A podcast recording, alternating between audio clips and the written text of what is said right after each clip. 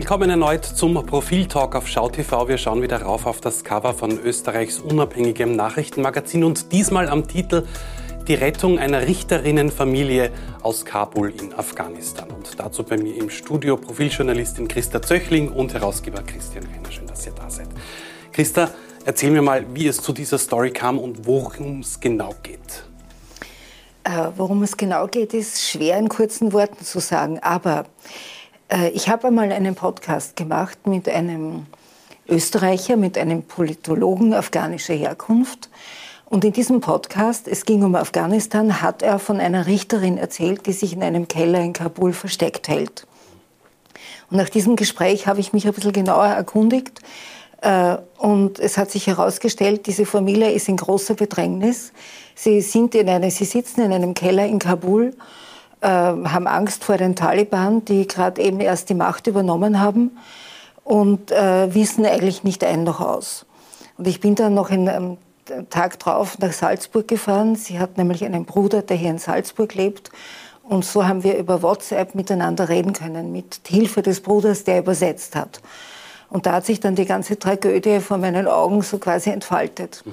Und dann war es, es ging dann letztlich äh, neun Wochen lang haben wir versucht, also wir, das ist die Familie selbst, der Bruder in Wien, verschiedene Politiker in Deutschland, äh, die Alice Schwarzer, äh, am Ende war es dann, so, hat der Heinz Fischer sich eingeschaltet, der Christian Kern, der Anwalt Specht. Es ging darum, um Fluchtrouten zu finden für diese Familie. Und wirklich geholfen hat dann eine, die Präsidentin der Europäischen Verwaltungsrichtervereinigung, das ist eine Österreicherin, Edith Zeller. Mhm. Und die hat Kontakte nach Luxemburg. Und so kam es dann dazu, dass der luxemburgische Außenminister Jean Asselborn der Familie ein Visum äh, versprochen hat, also in Aussicht gestellt hat, dass sie sich an einer Botschaft holen können. Und dann war halt das große Problem, wie kommen sie außer Landes?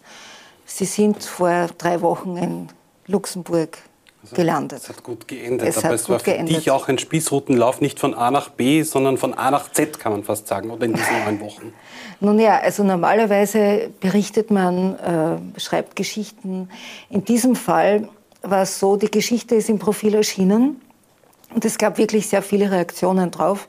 Und es haben viele Leute angerufen und gefragt, wie sie helfen können. Und dann hat es bei mir natürlich irgendwie zu nagen begonnen. Also kann ich jetzt einfach damit, kann ich diese Geschichte veröffentlichen und dann so tun, als, als hätte ich nichts mehr damit zu tun. Mhm. Habe ich sie nicht vielleicht sogar in Gefahr gebracht, indem ich darüber berichtet habe? Wir hatten damals ein Foto veröffentlicht, aber sie hatte ein Buch vor dem Gesicht, das heißt, man sah nur die, die Augenpartie. Aber trotzdem, und dann hat sich das so entwickelt, dass ich mich dann doch eingeschaltet habe in, in die Versuche, Kontaktaufnahme etc. Und, ähm, es ist einfach das großartige Beispiel, wie man uneitlen und uneigennützigen Aktivismus als Journalistin machen kann. Ich habe die Christia mehrfach gesprochen darüber in den vergangenen Wochen beobachtet. Ich kann es erzählen, du warst durchaus emotional, mal etwas niedergeschlagen, mal nichts passiert ist und dann wieder erfreut, wenn was weitergegangen ist. Und selbstverständlich kann es die Aufgabe von Journalistinnen und Journalisten sein, zu helfen und etwas weiterzubringen. Und es ist wirklich völlig uneitel geschehen und es hat funktioniert. Das unterscheidet sich sehr stark vom Aktivismus, den manch, manch andere manchmal betreiben, der eigennützig ist, eitel ist oder auch das Geschäftsmodell vorantreiben kann. Ich musste die Christa jetzt in der Vorbesprechung oder in einer Vorbesprechung fast dazu drängen, zu sagen, du musst in der Geschichte vorkommen. Also du musst dich nennen, das Profil nennen, weil diese, diese Rettung ja sonst nicht oder nicht in dieser Form passiert wäre. Und dass wir hier jetzt darüber sprechen, wird vermutlich jetzt auch nicht das Inseratenvolumen oder die Auflage des Profil befördern, sondern es geht darum, dass man das Schicksal dieser, dieser, dieser Richterin, ihrer Familie darstellt. Und das Schöne ist, dass wir oder die Christa mit vielen anderen Menschen ihr auch helfen konnte, ja, möglicherweise ihr und der Familie das, das Leben gerettet hat. Und was man auch sagen muss, äh, die wenigste Hilfe kam von Polizseite in Österreich, oder? Ja, also äh, es kam im Grunde gar keine Hilfe. Mhm. Also das Büro Schallenberg ist relativ früh informiert worden, nämlich einen Tag nachdem die Geschichte erschienen ist. Äh, über das Büro äh, von Werner Kogler wurde, wurden die Daten, die, die Namen, die Geburtsdaten, Reisepassnummern etc. übermittelt, kam nie eine Reaktion. Mhm. Also es war nämlich, es war nicht nur der türkise Teil der Bundesregierung, sondern man muss es sagen, also auch von den, vom grünen Teil der Bundesregierung ist nichts, nichts passiert. Also die Feigheit, vor allem der Türkisen, vor den Wählerinnen und Wählern ist inzwischen so groß, dass das jenseits aller moralischen Verantwortung, die eine Politikerin, ein Politiker haben sollte, gelegen ist. Kein, kein großes Wunder. Der ehemalige Bundeskanzler Sebastian Kurz hat seinen gesamten Erfolg aufgebaut darauf, dass man in dieser Form mit nenne es mal Ausländerinnen mit Migration, mit Schicksalen umgeht. Das hat ihn, ihm damals jene 10, 15 Prozentpunkte gebracht, die ihn sehr schnell zum Kanzler befördert hatten. Alexander Schallenberg war sehr früh schon, entgegen dem, was eigentlich seine Familie immer repräsentiert hatte, sein Vater der Diplomat, war er auch in seiner Frühzeit, entgegen all dem den, den, den, den billigen Taschenträger für Sebastian Kurz äh, geboten, sehr früh, du hast davon gesprochen, äh, auch dann an, bei einzelnen Positionen beim UNO-Migrationspakt furchtbare Positionen eingenommen. Also wenn wir davon reden, Sebastian Kurz hätte Österreich wieder am internationalen Parkett zum Tanzen gebracht, dann kann man an so einem Fall zeigen, wäre vielleicht besser, wenn wir nicht am internationalen Parkett wären. Ja, der Tanz schaut nicht besonders ja. äh, freundlich aus. Und äh, also wir haben auch ein Interview mit dem Jean Asselborn im, in diesem Heft. Und er sagt, eines wird er dem Sebastian Kurz nie verzeihen, dass Österreich damals, als es um den UN-Migrationspakt ging, äh, derjenige äh, Player war, der das wirklich mit großer Werf hintertrieben hat, dass Europa in diesem Fall äh, geeint auftritt. Ein Pakt, bei dem Österreich mitverhandelt hatte, ja. sehr lange und dann plötzlich hat man offensichtlich erkannt oder gesehen, na vielleicht besser und bessere Schlagzeilen in manchen Medien, wenn wir hier nicht unterschreiben und nicht beitreten. Kommen wir zurück zu, zu dieser Familie, zu dieser Richterinnenfamilie, die jetzt in Luxemburg ist äh, und dort Asylantrag gestellt hat und jetzt in Sicherheit ist, Gott sei Dank muss man sagen. Ähm, wie hast du die Familie kennengelernt? Bist du in Luxemburg gewesen? Hast sie getroffen? Und was waren deine Eindrücke, Christa? Ich habe sie, ähm, ich habe ein Foto bekommen vor drei Wochen oder vor zweieinhalb Wochen. Äh, das, dieses Foto zeigt sie bei der Ankunft in Luxemburg. Eine Gruppe von sieben Leuten. Äh, in Erinnerung habe ich die Sie hatten so kleine Pant Pantöffelchen an mit, mit, äh, mit Fell drauf. Also sie kamen so, wie sie halt in Pakistan in das Flugzeug eingestiegen sind. Und ich habe sie dann in Natura gesehen vergangene Woche. Äh, bin nach Luxemburg gefahren und da standen sie vor dem Flüchtlingsheim, diese Gruppe.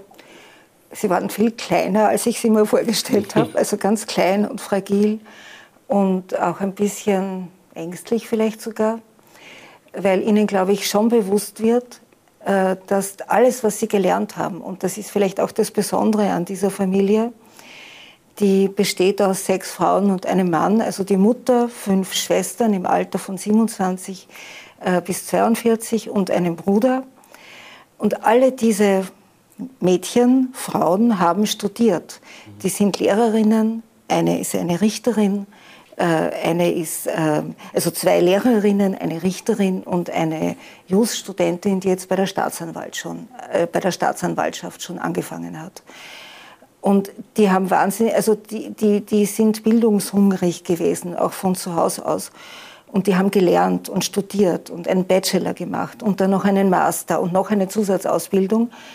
Und ich glaube, es ist ihnen schon klar, dass dass das alles jetzt im Augenblick überhaupt nichts wert ist. Also alles, was sie gelernt haben, ist hier nicht zu gebrauchen. Und sie werden neu anfangen müssen, sie werden Französisch lernen müssen.